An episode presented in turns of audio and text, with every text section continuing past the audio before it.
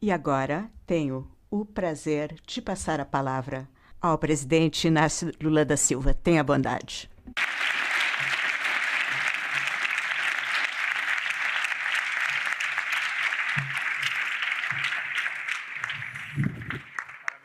Eu vou começar quebrando o protocolo aqui e falando o nome de um companheiro que me dá muita alegria de ver sua presença aqui, o nosso querido companheiro Rafael Correia, ex-presidente do Equador.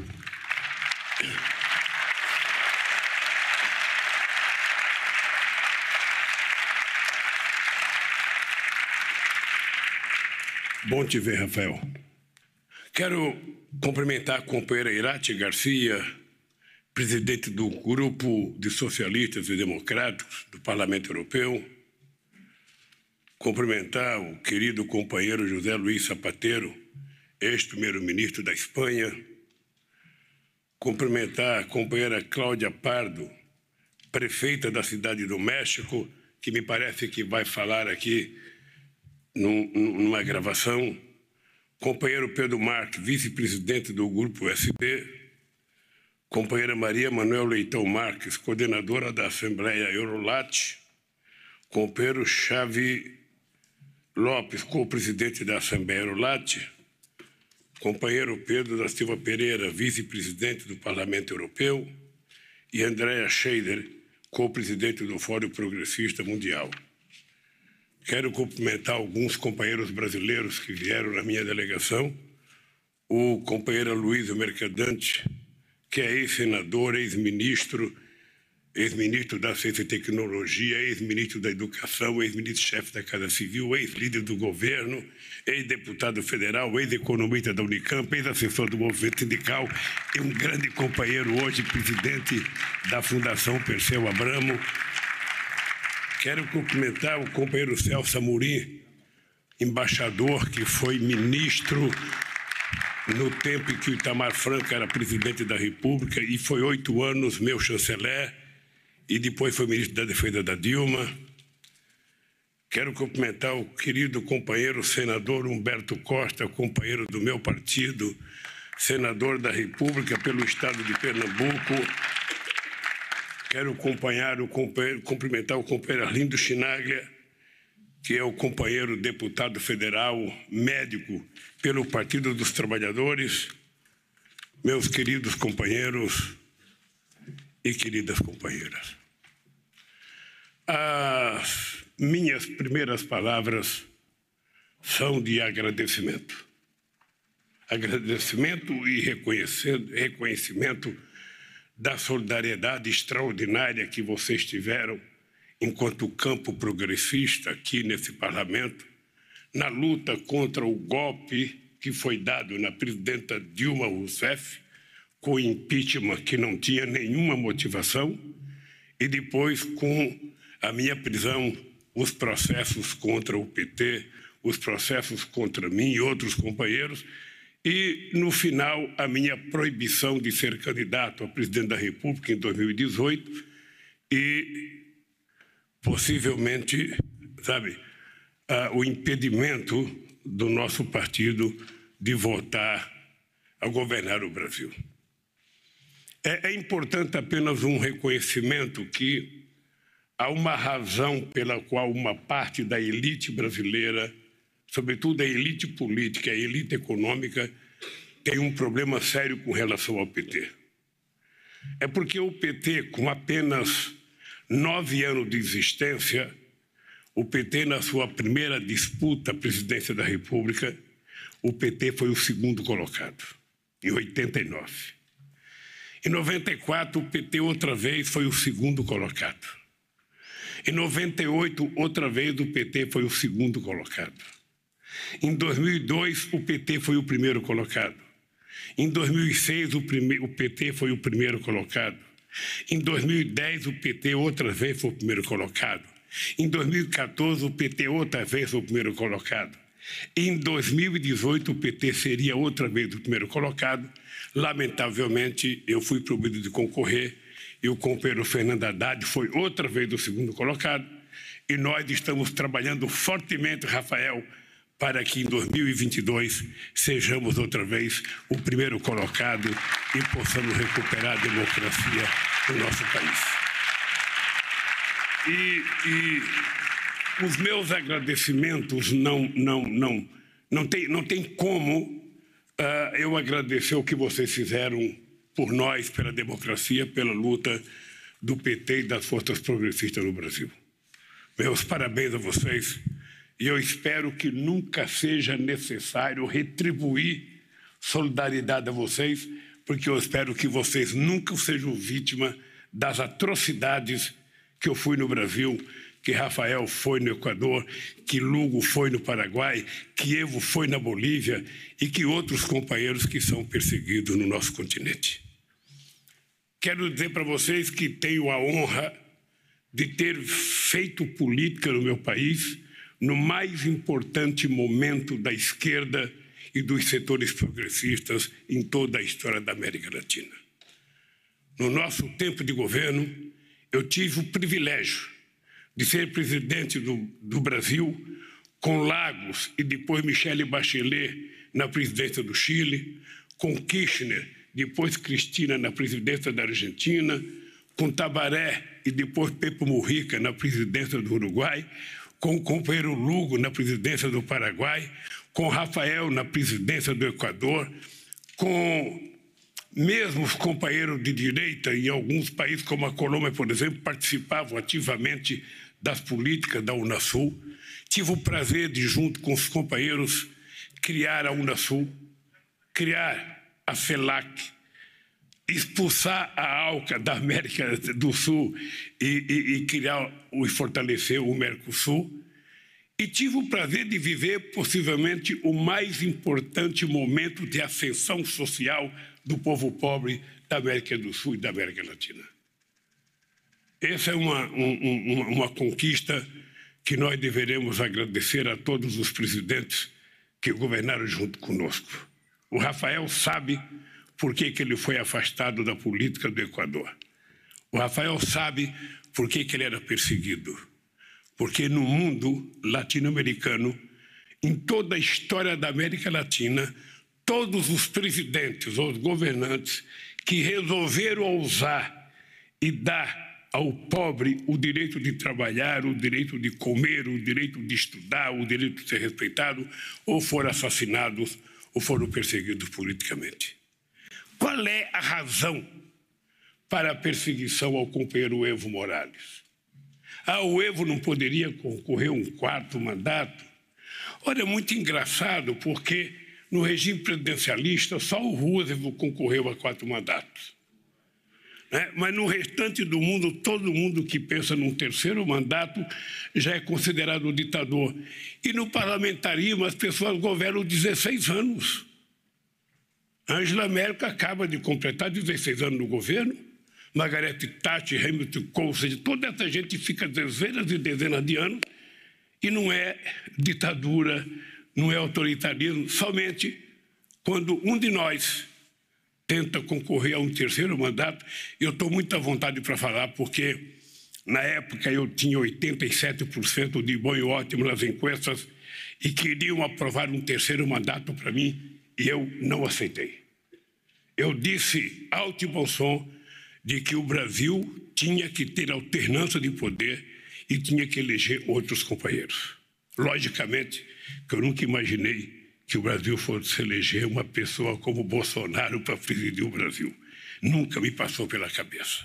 De qualquer forma, se nós temos alguma responsabilidade, enquanto esquerda, enquanto progressista, de alguns setores à direita governar o nosso país, nós temos agora o compromisso de tirá-los e devolver a democracia e o bem-estar social para o nosso povo.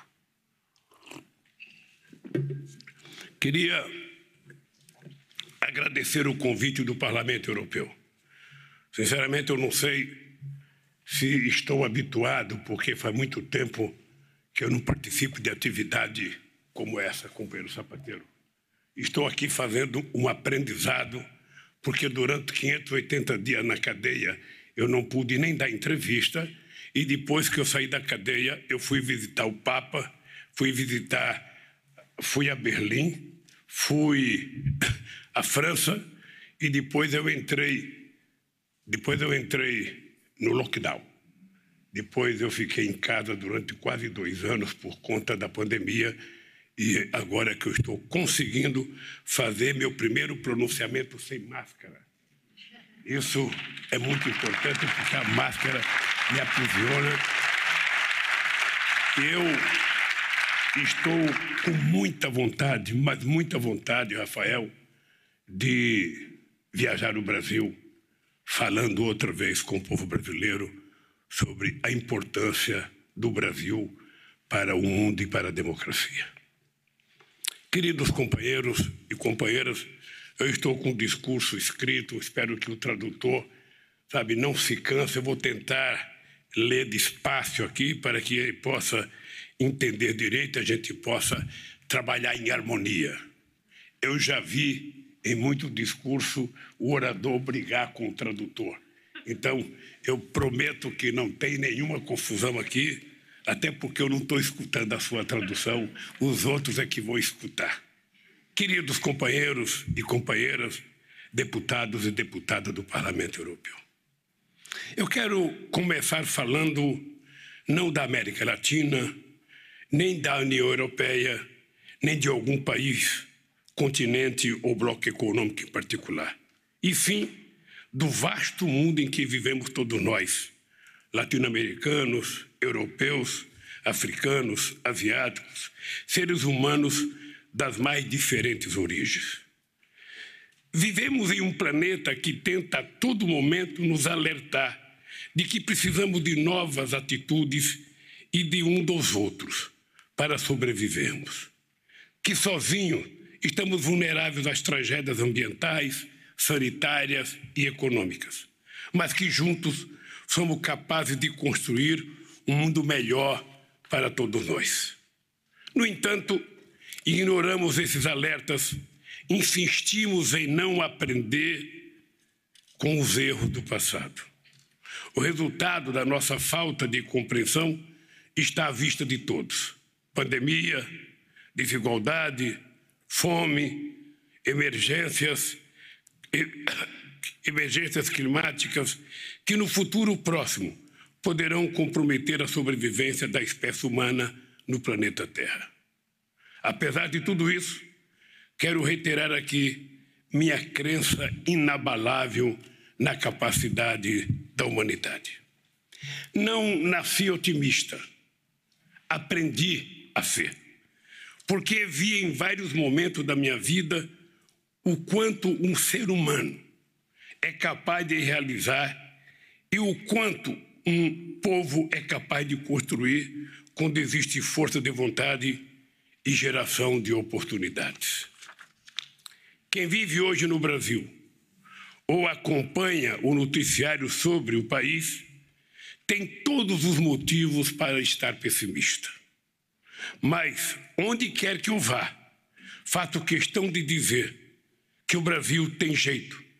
Apesar do projeto de destruição colocado em prática por um bando de extremistas de direita, sem a menor noção do que seja cuidar de um país ou cuidar de um povo. O Brasil tem jeito, apesar de 19 milhões de brasileiros que passam fome, apesar dos 19 milhões de desempregados e desalentados que já desistiram de procurar um novo emprego, apesar dos ataques constantes contra a população negra e indígena, apesar do avanço da destruição do meio ambiente, inclusive na Amazônia. E apesar de tudo, da, e, e, apesar, sobretudo, das mortes de mais de 610 mil brasileiros, muitas delas evitáveis, caso houvesse por parte do atual governo o interesse de combater com seriedade o coronavírus. Apesar de tudo, digo com total convicção: o Brasil tem jeito. Sei disso porque, num passado muito recente, nós fomos capazes de reconstruir e transformar o país e temos plena capacidade de reconstruí-lo outra vez. Da mesma forma que acredito que o Brasil tem jeito, Acredito que o mundo tem jeito. Apesar dos 750 milhões de pessoas que passam fome, apesar dos 5 milhões de mortes pelo Covid-19, apesar da desigualdade que não para de crescer, apesar dos conflitos étnicos, religiosos e geopolíticos que não raros alimentam guerras. Como disse no início desta fala, meu otimismo não nasce do acaso, mas da experiência. Acredito que a humanidade tem jeito porque estou aqui hoje neste Parlamento Europeu, reunido com representantes de países que, em meados do século XX, eram inimigos ferozes no campo de batalha, numa das maiores carnificinas da história da humanidade. 60 milhões de pessoas morreram na Segunda Guerra Mundial. E é bem provável que os antepassados de vocês tenham lutado em lados opostos, que tenham matado e morrido e sofrido na pele as atrocidades da guerra. Vocês e seus países teriam, portanto, razões para se odiarem uns aos outros. No entanto, são protagonistas de uma das mais extraordinárias experiências da história moderna, que foi a construção da União Europeia. Vocês estão hoje aqui.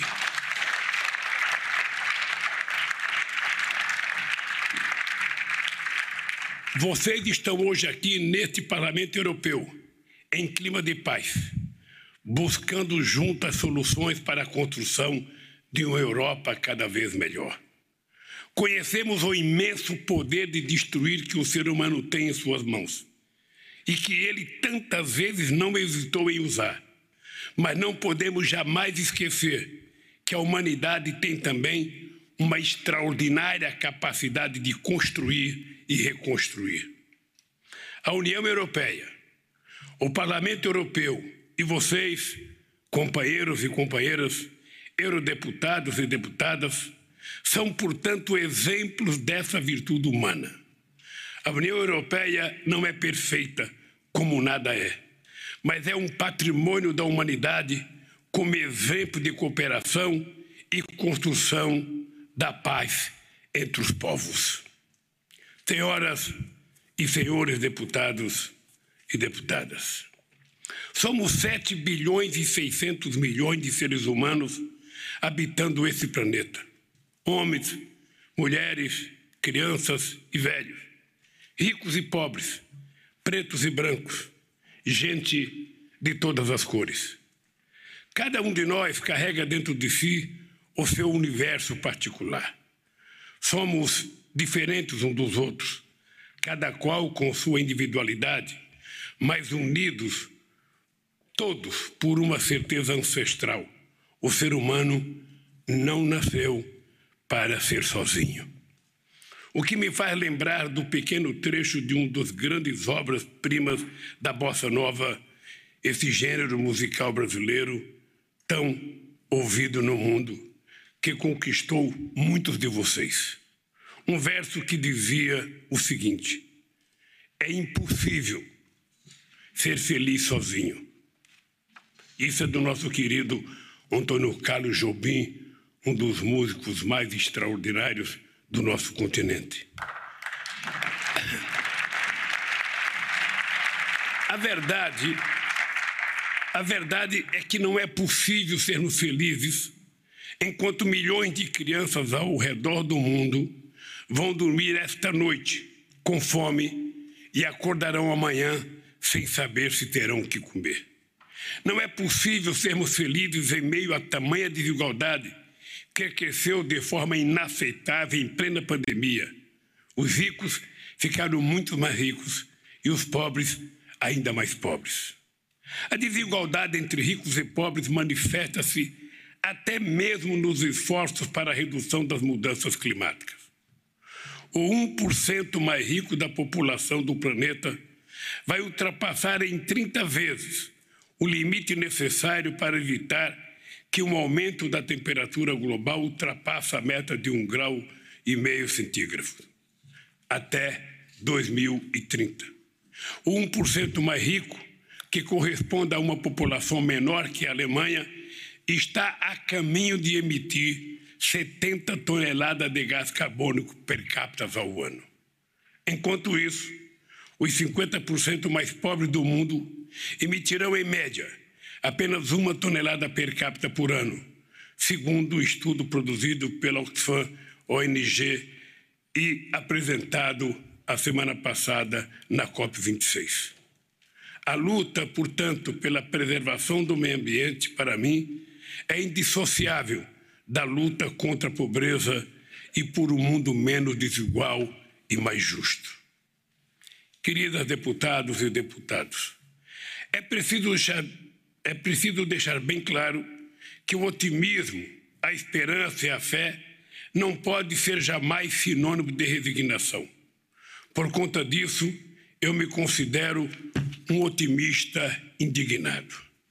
Em 2009, os países ricos se comprometeram em aumentar para 100 bilhões de dólares ao ano a partir de 2020 a contrapartida para os países em desenvolvimento preservar a natureza e enfrentar as mudanças climáticas.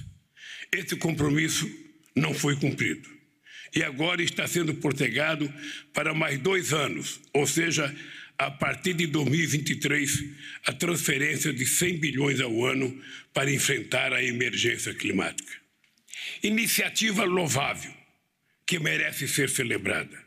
Mas não podemos esquecer que na crise de 2008, só os Estados Unidos destinaram 700 bilhões de dólares para salvar da falência bancos que, de forma irresponsável, investiram em títulos imobiliários podres. Na mesma época, o G20 destinou mais de 1 trilhão e 100 bilhões de dólares aos países emergentes e ao comércio mundial para combater os efeitos da crise. É preciso lembrar também que os Estados Unidos gastaram 8 trilhões de dólares nas guerras após 11 de setembro quantia suficiente para eliminar a fome no mundo e preparar o planeta para lidar melhor com as mudanças climáticas.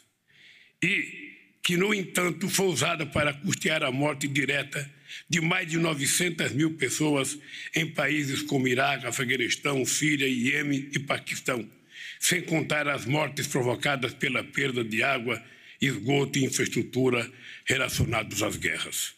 Ou seja, não faltam recursos para salvar bancos e para causar a morte ou deslocamento forçado de milhões de seres humanos. Mas na hora de salvar vidas humanas, ou o próprio planeta em que vivemos, a solidariedade dos países ricos, às vezes, é dezenas de vezes menor. Senhoras e senhores, uma das maiores alegrias que tive quando presidente do Brasil, e mesmo depois de deixar a presidência, foi percorrer o mundo a convite dos mais diferentes países para falar dos nossos extraordinários avanços econômicos e sociais. Tive a honra de ser presidente do Brasil quando o Brasil ocupou a sexta maior economia do mundo e de fazer do país um exemplo para o mundo de como é possível superar a extrema pobreza e a fome com total respeito à democracia em um curto espaço de tempo. Vocês podem, portanto,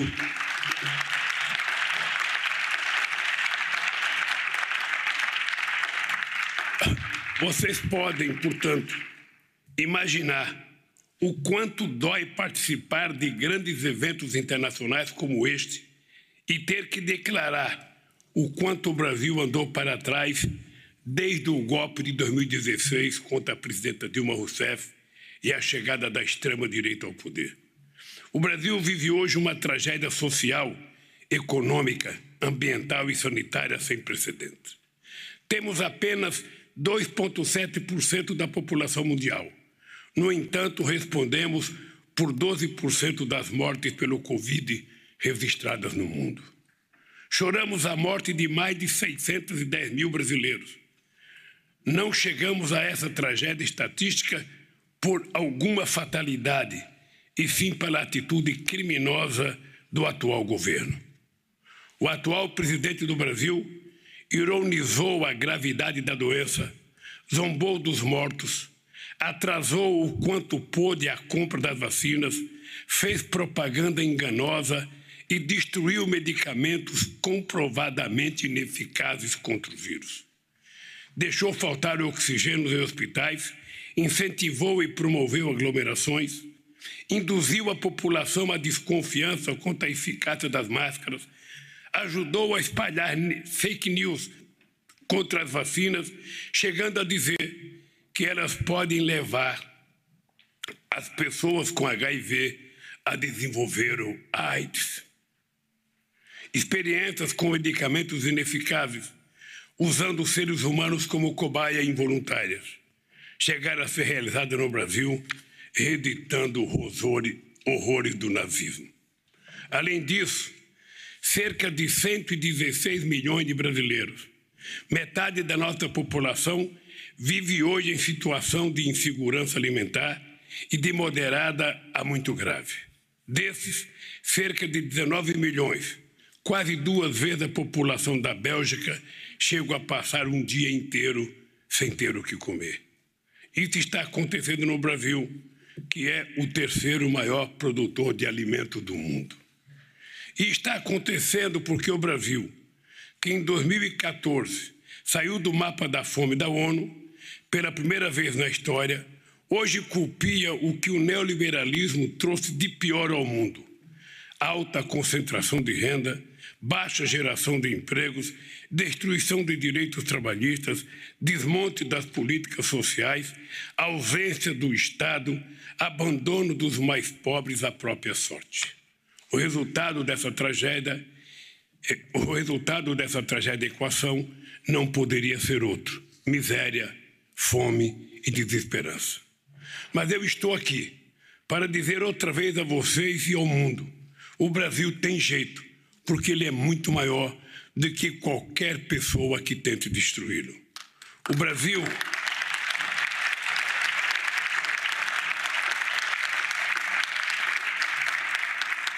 O Brasil é o país que, num passado muito recente, encantou o mundo com as suas políticas inovadoras que retiraram da extrema pobreza 36 milhões de pessoas, o equivalente à soma das populações inteiras de Portugal, Suécia, Dinamarca e Irlanda.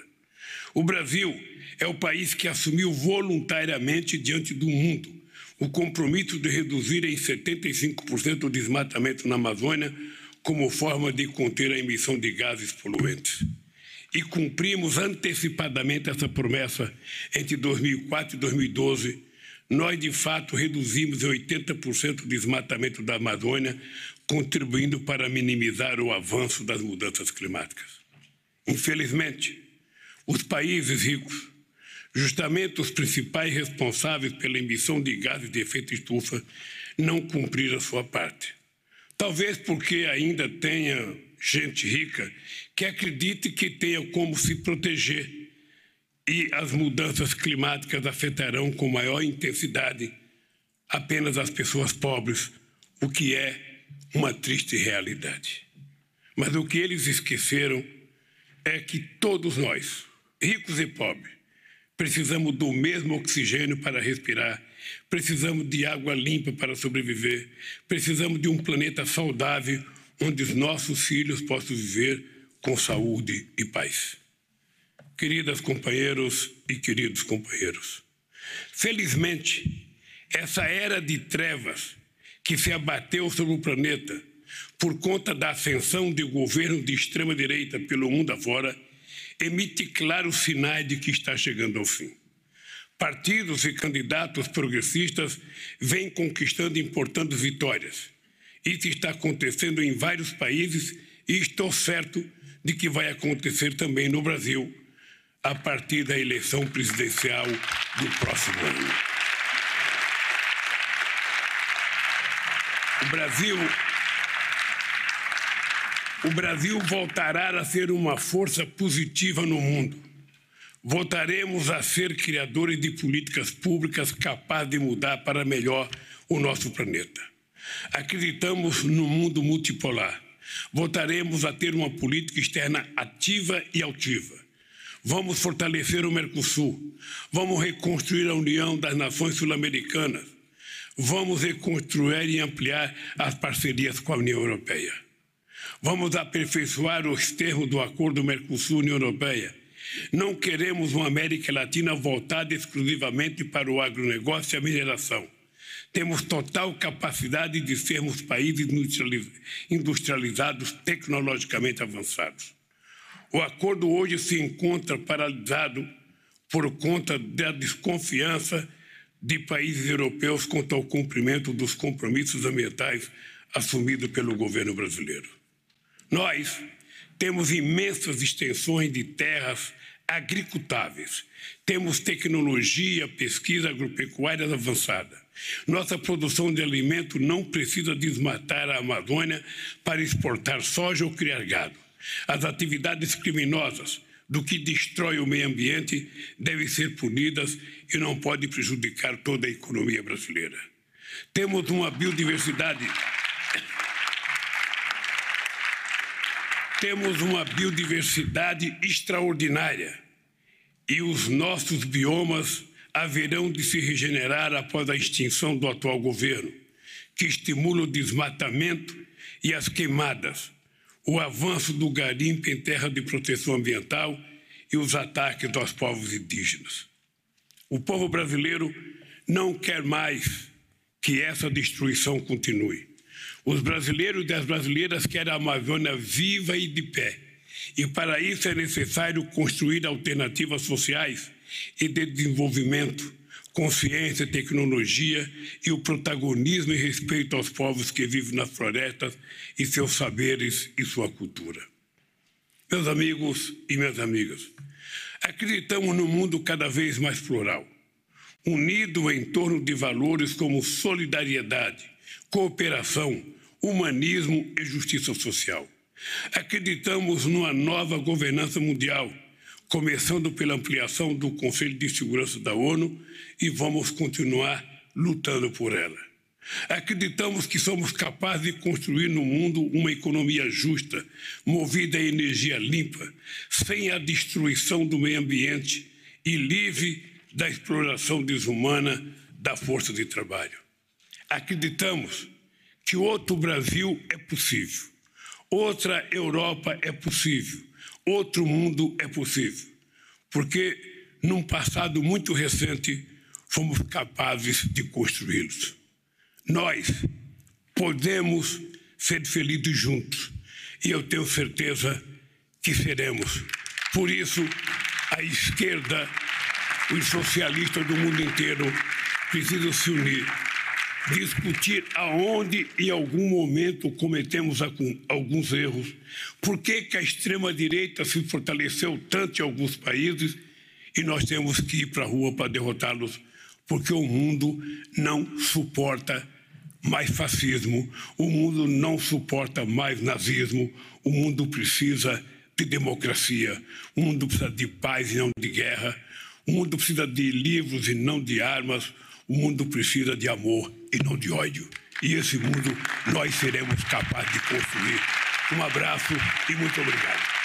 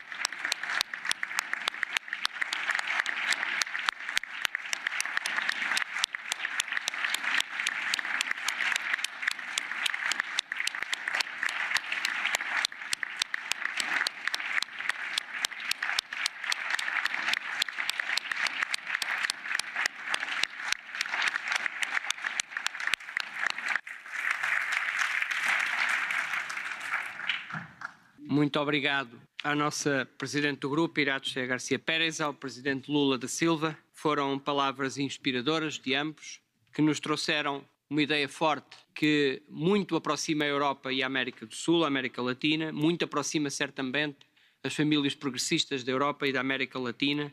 Podemos construir, de facto, um futuro melhor para os nossos povos, sabendo também as dificuldades grandes que enfrentamos, também aqui na Europa e não apenas na América Latina e não apenas no Brasil, Presidente Lula, de facto, mas saberemos enfrentar essas dificuldades, estas famílias políticas certamente juntas.